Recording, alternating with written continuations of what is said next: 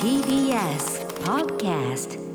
TBS ラジオからお送りしている明日のカレッジキニマンス塚本二木とバディの黒部睦美がお届けしています。今日は新刊父ではありませんが第三者として考えるを発売された金曜明日のカレッジ担当ライターの武田砂鉄さんがいらっしゃってます、はい。ありがとうございます。お願いします。お世話になります。どうですか？あのいつもと変わらぬスタジオですけれど、ちょっと空気感やっぱり月木と金曜日って違うと感じますか？そうですね。まあ金曜日そうですね。まあなんかこうフレッシュな感じありますね。今ここに来るとね、フレッシュないい空気が流れてるなというふうに。フレッシュもうちょっと金曜日はなんかこうドヨーンと、まあ主にまあ自分が作り出してる空気ですが、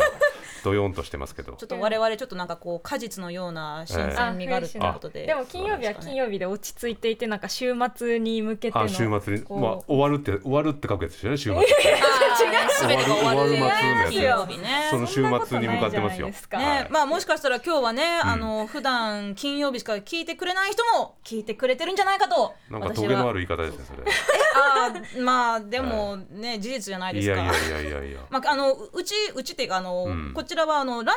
あのやっておりまして。僕これ本当にちょっと謎だったんですけど、はい。LINE って何ですかってことですよ。その LINE のシステム。あこれはそれは。月目だけあるんですかそれは。そう。あ金曜日なんで LINE やんないのかなってその相談を受けたことあるのかな？それとも受けたきりいやいらないんじゃないっていうふうに言ったのかどっちかだと思いますけど。まあ基本的に後者な気がしますが。ねまあお話をなんか皆さんからこう受け取りやすいシステムとして。も、まあ元ではツイッターのねあのハッシュタグつけてコメントをたくさんいただくんですけれど、ん。結構まあでそこに私の LINE にバーッとこう書き込んだ人がコメン,、コメントが来るわけですか？まあ大体質問が多いですけどね。えーすごいそうですね。テーマに対しての。テーマね。そうテーマね。なるほど、そうなん。そんなですよ。便利な仕組みがあるんだ。そう。あのもしあの余裕があったらぜええ。ひ活用してみてください。いやーいかないいかないですねはい。はい。で、まああのちょっと先ほどね冒頭でもお話ししてましたけれど、はい。まああのね黒部と砂鉄さんのまあ共通点というか、まあ地元のうん。東大和市、私あのどんな町かちょっともう少し詳しく聞かせてほしいんですけれど、はい。そう何かですね推し推しスポットとか。あのまあ多摩モノレールっていうのがね、はい。あの上北台というところまで通ってるんですけど、まあ本当はそれ、まあ、東大和を突っ切ってですね、まあ、武蔵村山まで行く予定だったんですけど、まあ、これがまだこう伸びてなくてですねまだ東大和のところで止まってるんですけど。まだ建設途中？建設途中でもずっと止まったままで武蔵村山市っていうのがあの東京で唯一あの鉄道の駅がないっていう市なんですけどね。武蔵村山に鉄道をというか、まあ、モノレールをっていうので始まったんですけど、まあ、ずっとそのまんまになってますよ。はい。砂鉄さんが学生だった頃はモノレールはまだなかったんですいやだからできた頃にはなんかオープンの時見に行った記憶がありますからね、へええ。ちょっと結構ワクワクしました？ワクワクしましたよ。それまではもう基本自転車でどこでもうじも行ってた？じ基本自転車でいろんなブックオフに行くっていうことをやってましたけどね。あブックオフいっぱいあるの？まあでも点々と。ブックセンター伊藤ってありますまだ。あの交差点交差点沿いに どどの交差点のとこですか？あの元あの交差点のこと。元アイワールドがあったところのまあもうニトリかな今。ニトリのところまっすぐ行った。ありますよまだ。ありますか？はい。あ今度ーじゃあ古本屋産業が結構栄えてる町なんですかね。まあまあでもああいうこう多摩郊外っていうのは割と大きな通り沿いにそういう大きなものがボンボンボンってはい電化製で電気屋さんあリサイクルショップとかリサイクルショップみたいな。大好き私そうああいうはい。なんかもうあの何時間でも迷子になれるようなリサイクルシいョップ。やいいですよ結構、うん。私も東大和の市民の方が着古した服を多分着てると思います。あ今日今日そうですか。もそんな感じですかね。あ今日下に履いてるパンツはそうですね。すごいなんかおしゃれなあのあなんていうの？なんかビートルズが履いてたようなあの サイケデリックな柄ですすけどね。でももしかしたら結構年配の方がい履いてた可やそうだ。ねお能性もばあちゃんとかが履いてたんじゃないかなっていうようなデザインだったりします。けじゃあもうど。黒兵衛さんは東大和の着古したものであできていると。できていると言っても過言ではないかもしれないですね。佐哲さんは東大和の民が読み古した本を読んで大そうですきくなったねってもう古本屋よく行ってましたし、もうやっぱりこう自転車で中学校通ってたんで、もう終わったらこういろんなところにとんでもない距離走っていろんな古本屋さんよく行ってましたから、えー。一人で。えー立川の方まで行ったりとかね。立川東村山の方行ったり、それ何かもういろいろ。本を探してそれともなんとなくそこまでい行っちゃったやだから今なんであんなに体力あったのかなと思うぐらいあの先週800円だった CD 今週安くなってないかなみたいなことでものすごい長距離ランしてましたからね。で それですごい安くなってて、はい。わあやったみたいな、うん。そういうその繰り返しでしたね。そういう青春時そう代だったなんですね。ええ他になんかこうゲーセンに行くとか、なんだろう河原で遊ぶとかそういう系はまあ、だから本当にね東山とって自然が多いんで、ん。あのでその多摩湖の向かいには西武遊園地っていうのがあってそうなんですそこでねもう夏になると毎週のように花火。が打ち上がるから。だから黒部さんの方からも見えるでしょ、はい。音とかしますね。音とかしますよね。はい。うんうんうんだから結構その東山と住んでる人って花火って結構毎週簡単に見られるもんだから、うん。よくテレビとかでその夏の風物詩として花火大会30万人来ましたみたいなるとの花火とかね、もうその時東山と市民結構大きく出て、そう花火なんて毎週見れるよみたいな。なんでそんなわざわざ人混み作ってまで。わざわざで行くのみたいな。確かに。花火なんか見るの？ちょっとありますよねその感じね、うん帰り道とか、もう隙間から花火見えるなみたいな、ややってんなっていう感じですよ、結構確かに。カジュアルなんですね花火に対しそうてそうそうそう。でも私最近になってこう自然とかあるんだなとか、うん。こうみんなで遊べるような場所もあるんだなって気づきました。最近？学生の時小学生の時とか別にそこまでうん。魅力がある場所だとは思ってなかったんですけど、ちょっと最近になって可能性を感じたりで、うん。市政とかにもあのこう市議会選とか、うん。市長選とかがちょっと近々あるようなので、うん。うんちょっと興味も出てきてちょっと自分の地元でもなんかできないかなっていうのを最近は考えるようになってますね。なるほど、ん。まあでも本当に正直存在感が割と薄めのそうなんです市なんでね、こう南に行くと立川があったり、まあ、北に行くと所沢っていう、まあ、埼玉では大きな都市があるんですけどで隣が東村山でね、まあ、そこ志村けんさんとかが、うん。まあ、非常に有名なところなんでなんか挟まれて、うん。存在感ないんでがない。いもうちょっと。黒部さんにやぜひちょっと気候変動とか取り組み進んでる市として有名になったらいいなと思ってはいるんですけどそうよね、はい。東大和市出身の環境アクティビストって感じでちょっともうフォーブスの表紙に乗る日が来たら、バンバン地元がが宣伝頑張りいたいと思います。はい。そうですか。でも今でもあのね基本そじ実家じ地元にいらっしゃるわけですけれど、はい。なんかこう東京に移ろうとかそういうこと思ったことは今までないんですか、まあ、僕はもう東大東京あのその20あの中心の方ににね。は東大和にはいないんですけどね、はい。ええ。まあ、だけどやっぱり帰ると、あこの感じこのなんか人があんまりいない感じっていうだから東京からそんなに東京とか都内からそんなに離れてないんですけど、なんか居心地はいいですけどね。確かに。なんかその市に市にというか、うん。まあ佐哲さんが学生の時とかに、ええ。なんかこういうことを学んで今の仕事にこうたたどり着いていったなというか。あこういうことやってたから今の仕事に就いたかなとかこういう考えに結びついたかなみたいなのあったりしますか？まあそうですね。東大和で培ったのは、まあ、虚無虚無感っていう虚無感。ありますけどねでそれ僕はこちらの方もあまり虚無感な感じしませんけど。確かに今私はワクワクですよね、ワクワク。どちらかというと。僕がその通ってた明治学院中学っていうのが、まあ、私立の中学だったんですけど、僕は家が近いから自転車で通ってたんですけど、うんうんうん他の人たちは結構そのいわゆる都会から来るんですよね。あの渋谷の方を経由してきたりとか、うんうんうん。吉祥寺経由してきたりとか池袋経由してきたり、そうするとすごくそこのど真ん中の文化をこうたまに持ってくるわけですよ。で聴いてる音楽とかもすごい渋谷系だとかものすごく流行ってる新しいロックバンドとかを知ってるんだけど、こっちはもう古本屋を回るとか、あのブックオフ行って昔の CD 買うとかだから、ん。ちょっとこの文化圏がずれるみたいなところがあって、うんでも自分はチャリンコで通ってるもんだから、そういう渋谷の音楽ショップとかでめったに行けないっていうのがあってでもそれがなんかこう自分のコンプレックスではあるんだけど、こうある種特性としてこう生かしていくみたいな。うん。知らないの？は80年代の何が知らないの？ってこっちはほら無理やりそのブックオフで買ったものとかをこうプレゼンしてあっちはほらはいはい。タワレコでこんなの出てたんだよみたいな、うん。うんうんそこの落差は結構ありましたけどね。そっか、うんでそっちにこうなんかお互い憧れとかっていうわけではなくなんかこっちはこっちのすげえもんがあるんだぞっていうことをなんかそうそう、まあ、そこは別に喧嘩するわけじゃなくて、CD 貸し借りしたりとか、うんなんかビデオこう貸し借りしたみたいな、うん。そういうのよくやってたんで、へー。なんかその混じり合ってる感じっていうのは今考えると結構面白かっったなっていうか、うん。CD の貸し借りとか私もやってましたけど、ええ。なんか懐かしいですよね。なんか本当にあの裸で返してくるやついるでしょ。え？あ今？のそんなやついたら絶好です私は。絶好ですか、うん。僕まだ池田君ってやつのこと覚えてますからその裸で返 裸で返してきたやつのことどうしたのケースは？ケースどうしたのって言うとなんかそのまたバッグから別のこのああったあったみたいな。すごいいやーありえないな。ありえないですよ。音楽の貸し借りとか今はしないもんね。そうですね。こう、これ聞いてみてって言ってみんなサブスクとかでリンクとかありますけど、えあるとすればあのコールを教え込むとかはしてましたね。コール？こうアイドルを私最近このアイドルにハマってて、うん。このアイドルのコールめっちゃ面白いからみんなでやろうって。言ってこう言ったらこう言うんだよって言ってみんなで やらせて教室の端っこでずっと騒がしくいるとかは、やってたかもしれないですね。あとは私もでもさっきの虚無感の話分かるなっていうところあって、うん。あの私も東大和出てうん。私は出て、あの他の市の中高に通ってたんですけど、うん。やっぱり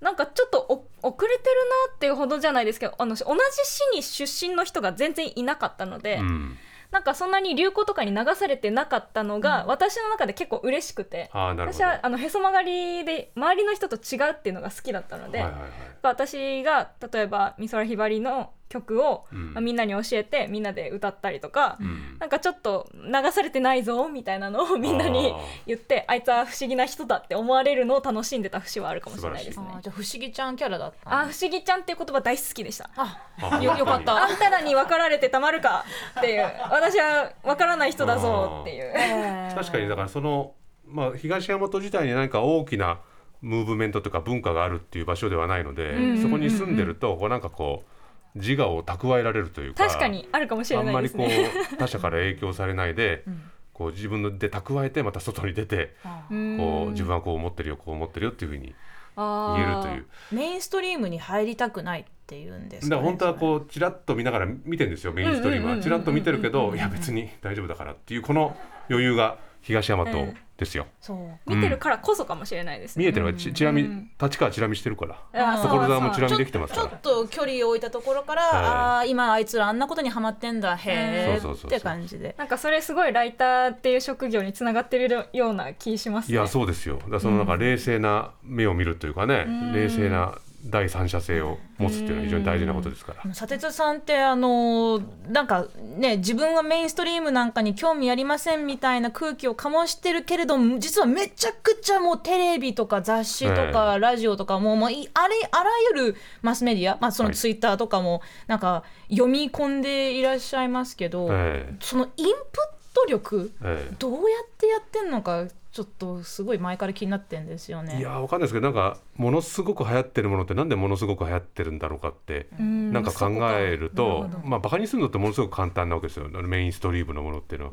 でもなんでこれ流行ってんのかなっていうのをこう体感した後に、まあ自分なりにこう、まあ、ある種こう足引っ掛けるようなこともあるかもしれないですけど、一度体感してみるっていうのがなんか割と好きなんですよね。体感っていうのは、うん。まあその覗いてみて。そうそうそうそう。でもそこになんかこう自分もハマるってことはないんでうっかりハマっちゃったとか。うんまあでもうんそうですね。まあうっかりハマるってことはあんまりなかったかもしれないですけどなんかだからこういう魅力があるんだみたいなことがこう実際例えばね非常にこうエンターテインメントど真ん中のアーティストのライブに行ってみたりするとああそういうことなんだって思ったりっていうのは結構面白いですけどねそういうの見るのはね。えーもう常にこうちょっとこう第三者的な目線からえなんでしょうね、まあ、いろんなその、まあ、メインストリームだったり、うん政治社会だったりを見ていると思いきやでもやっぱりそのね、まあ、佐哲さんもその、まあ、どっぷりど真ん中っていう、まあ、例えば編集のお仕事をされてた頃からいろんな業界をこう、うん、垣間見てきてたええ。っていう感じがすると思うんですけど、まあ、その今回の5本の話もね少しちょっと聞かせてもらいたくて。あのーえーっとタイトルが「父ではありませんが、第三者として考える」という集英社ノンフィクションから出てるお話なんですけれど、はい。まあ、これはあのーまあ、冒頭からねその、まあ、自分は、えーまあ、子供、まあ、ちあの子供を産んでないあ父親ではないというところから始まってでえちょっとご本見せはい。タブレットが消えちゃったらごめんなさい。タブレットって消え るのよ。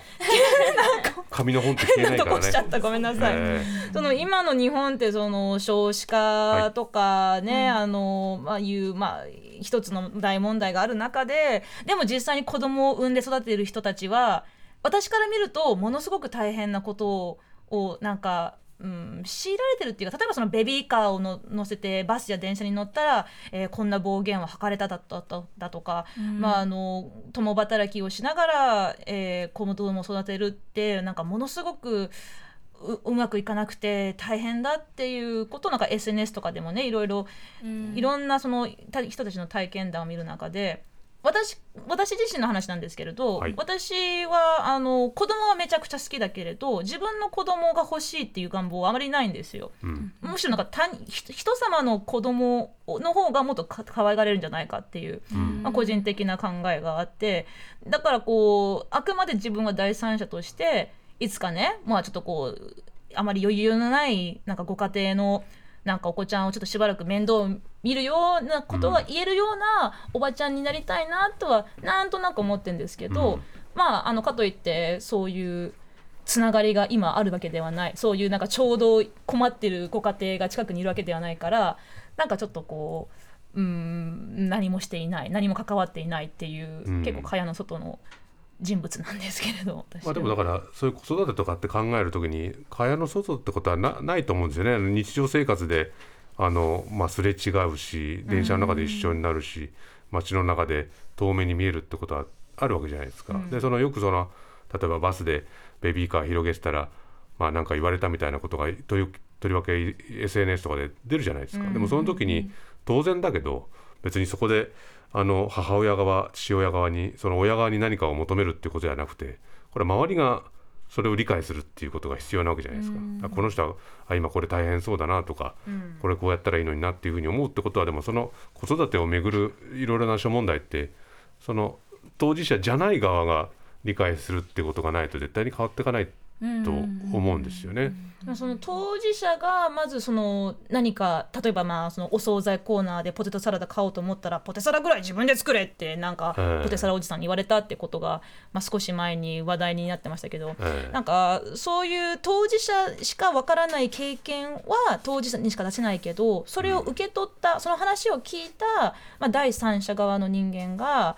うんまずそれをまあ客観的にそのままとして受け取る。であなたはこうすればよかったんじゃないの？とかでもそのポテサラおじさんもきっとこういうつもりでいたんだよとか、そういう当事者の声を覆いかぶすようなことはやってはいけないとは思うんですよ。うん。でも佐哲さんがおっしゃってるその第三者の意見声もそこに一緒にうーん何かこう例えばなん当事者を助けるじゃないですけれど同等の立場として何かこう一緒にいられるみたいなそんな感じまあだからこの本の結構主題っていうか大きなテーマはその当事者じゃないっていう当事者っていう、まあ、すごく言葉としてはちょっとぐるぐるしちゃうところはあるんですけど、はい。でもみんな誰か何かしらの当事者であると同時に何かの当事者ではないっていうのはこれはもう全員に共通しているところなので、だからその自分は何の当事者じゃない当事者なのかっていうことを考えるとなんかこう世の中の見晴らしというか、変わってくんじゃないかなっていう、まあ、この間その、まあ、僕も金曜の明日の彼氏で言ったのかな。その岸田さんがねその子育て政策でいろいろこう失言なんかもしている時に、いや自分もあの3人の子供を育てたことがあるんですよっていうこう枕言葉をつけてなんか説得力を持たせようとした。でそれ実際に、まあ、彼がどういう子育てしてたのかしてないのかわからないですけど、なんかその枕言葉を置くことによって何かこの自分の物事を正当化するっていうのは本来おかしな話で、そのこの世の中の子育て政策とかって考える時に別にその枕言葉は必要ないと僕は思うんですよね。あのたとえそのあの別の総理とか別の政治家の人たちが、まあ、お子さんいらっしゃらない政治家だったとしても今のこの子育て政策どうしたらいいかっていうのはこれは当然考えられるはずなんですよ。そこにもしあの当事者性はないからね、もしかしたらこう実感のこもってない具体性のないものになるかもしれないけどでもそしたらどういう当事者で話聞いてこういうことありますよこういう問題があるんですよっていうことを整理していけばうんきちっと提示できると思うんで、中途半端に分かってますよってええい。うモーションかけるのって一番まあかっこ悪いというか良くないと思うんですよ。私も3人の子供がいる父親ですから、うん。お母さん方の気持ち分かりますよとかね、まあまうん。曲がりなりにもそういった、えーことを言っても誰もあこの人私のことを分かってくれるなんて思わないだろうし、まあ、もちろんそれによって分かることって本当たくさんあると思うんですよね。その実際の当事者性があることによって、うん。でそれと同時に当事者じゃない自分がどう考えてるかどう思ってるかっていうのをこう合わせてって絡み合わせてごちゃごちゃにぐちゃぐちゃにしてった方が絶対にもっとこう流動的になるというか物事動くと思うんですよね。うぞ。いやなんかこう私は気候変動のこと取り組んでて、それこそこう大きい被害を受けた当事者ではないんですよね。うん。でコップとか行って感じたのはそういういろんな被害をより受ける地域の人の声を聞いてほしいっていう意見。でそういう人が前に立てるように場を作るみたいなこともあるけど、ん。日本に帰ったら私はそういう人じゃないポジションとして、まあ、声を上げるというか。でこう一緒に声を上げてる日本で声を上げてる環境アクティビストとして活動してる人の中にも、うん。地方でやっていてこう都心だと活動しやすいけど地域だとしにくいのはあなたたちには分からないでしょうみたいな話になる時もあるし、まあ、だから私は割とじゃない側とかではない側なことが多いんんだなっていうのを本を読んでいて結構考えましたね。あー。でもだからこそあの言える意見があるんだなっていうこう勇勇気というかこれでもいいんだな。だから私が当事者ではない人として声を上げるっていうことの必要性もあるんだなっていうのをなんか感じられたっていうのはあります。ね。うん。世の中今だとそのなんかマジョリティマイノリティって言葉ねよく聞きますけれど、うん。まあその気候変動問題だってその日本よりももっともっと、えー異常気象に苛まれている地域や国の人たちは、まあ、地球上の規模で見ると、まあ、その弱者の方のマイノリティになるわけで,、うん。でその強者の方のまだまだ、まあね、これでも余裕を持って生活ができている日本みたいな、えーと立場から見ると、まあ、我々強者のマジョリティなわけで、でもそのなんだろうこう苦しんでる人たちの気持ちがわからないからなんかこう関わっちゃいけないとかなんかへ下手にうーん応援しちゃいけないっていうのは決してなくて、まあ、LGBT 差別のこともそうですよ。あのアライとして、まあ、自分は当事者ではないけれどでも差別は許さない応援します連帯しますっていうところは結構、まあ、この番組でもね取り上げてきているところでもありますしその佐哲さんはこの「父ではありませんが第三者として考える」という本を書こうと思ったきっかけとかはどんなところにあったんですか？そうですね。僕だからいろんな本屋さん行くの好きなんで本屋さんでこういろんなね本本棚見てる時に、まあ、こう出産とか妊娠とか子育てみたいなテーマのこう本棚見てた時に女性の方はまあその産みましたとか、自分は産むっていう選択を持ちませんでしたとかあるいはこうなかなかあーでいろんなこう複雑な事情というか環境みたいなものを書かれてる方が多くて、でもその父親っていうことになると本当にそのまあパパイクメンみたいなこう割と一種類だったんですよね、僕の見た本棚がたまたま、だからそのその棚を見た時には自分はその父親ではないっていう立場で今いるから、あこの立場で何か書くっていうことができれば、まあなんかほイメージではこう本棚の今までなかったところにこうスーッと入っていけるんじゃないかなと思ったし、なんかそこら辺の語りをねもうちょっと必要なんじゃないかなっていうふうに思って、まあ結果、まあ、本出てまだ2週間ぐらいですけど、まあ、割とこうあい今までなんか言いたかったけど言えなかったところを言ってくれましたみたいな感じの反応がわりかし多いかなっていう、それは男性の読者まあ、男性も多いしやっぱり女性はい。も多いですよね。うん。確かにその今ねこう、まあ、やはりう産む産む産まない権利というか、まあ、その性と生殖に関する権利というところでなんか自分は、えーまだ産みたくないとか自分は、あのこういう状況になったら母になりたいとか、まあ、そのいろいろ個人で決められるっていうことが当たり前になってきているわけでで、まあ、本当に少し前までだったらもうしなごの言わずあんたも適齢期だから結婚しなさい産みなさいっていうことに、まあ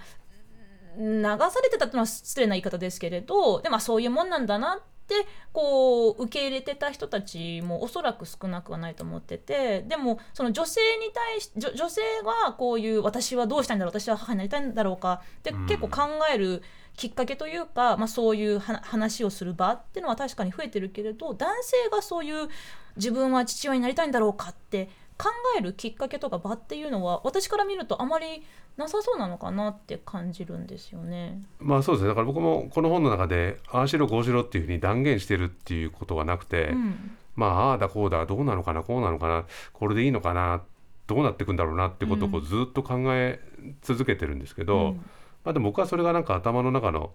こう正常な状態というかそれでいいと思うんですよ。その中で個々人が選択をえーしを持って選んでいけばいいんだけど、うん。でもそうじゃなくてもしかしたら今までこうなんか社会の空気とか、うん。あるいは家族に何かを言われたとかこう地域社会の雰囲気みたいなものでこの、まあ、個人が決断がこう選択肢としてすごく絞られてきたっていう現状がこの子供を産むみたいなところには確実にあったと思うんですよね。うん。でそれはまあ多分まだどっかにも残っているだろうしそれに加えて今やっぱりその国がまあ何少子化のねこう異次元の少子化対策なんていう言い方をする。でもこれが、まあ、本当はあの政府はね個々人いろんな生き方がありますよ選択肢がありますよっていうふうに提示するべきなんだけども、うん。どうもまあこの隠れたところっていうかほぼ表ちょっと表に出始めてるぐらいでおい産んでくんねえかっていう感じの雰囲気出てきてるわけですよね。ねまあ、だやっぱりこうまだまだ保守的なところの方々は、いやね多様性は大事だけどでもやっぱり男と女で家庭を作ってほしいんだよねっていう本音は見えてますよね。そうなんです。だからそそれがやっぱりすごくこう個々人のまたプレッシャーに新たにこう負荷として加わっていくっていうのは僕は良くないと思うので、うん。その感じの気持ち悪さがこれから出てくんじゃねえかなみたいなことも少し触れてはいるんですけどね。うんなんかその分かり合おうとか寄り添うとか対話するっていうキーワードもねまあうんまあ、さ自分でもよく使っちゃったりするんですけれどその分かり合えなさも分かり合うって大事じゃないですか。そうですよだからそれはもう僕とニキさん分かり合えないなっていうのがあったとしたら 別にそれはそれで維持しとけばいいと思うんですよね。うん。そこでうん。別に殴り合う必要はないし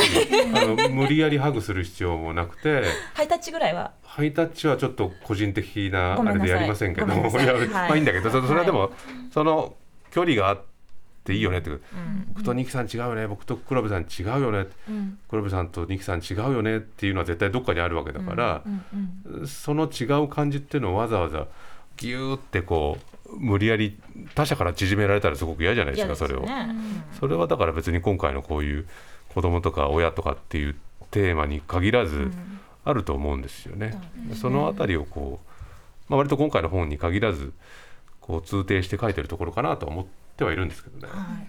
私ねなんか不思議なことにあの、うん自分自身はいあのし出産とか育児願望はないのにあのよその人の出産育児エッセイ漫画とかめちゃくちゃ読んじゃうんですよ。そっちはなんかすごい楽しいんですよね。それはなんかこうか感情移入しながら読むっていうかいやなんかあこういう世界もあるんだへえってうんなんか応援しながら読むみたいな感じ。それはなんかこう追体験したいとかご自身のこう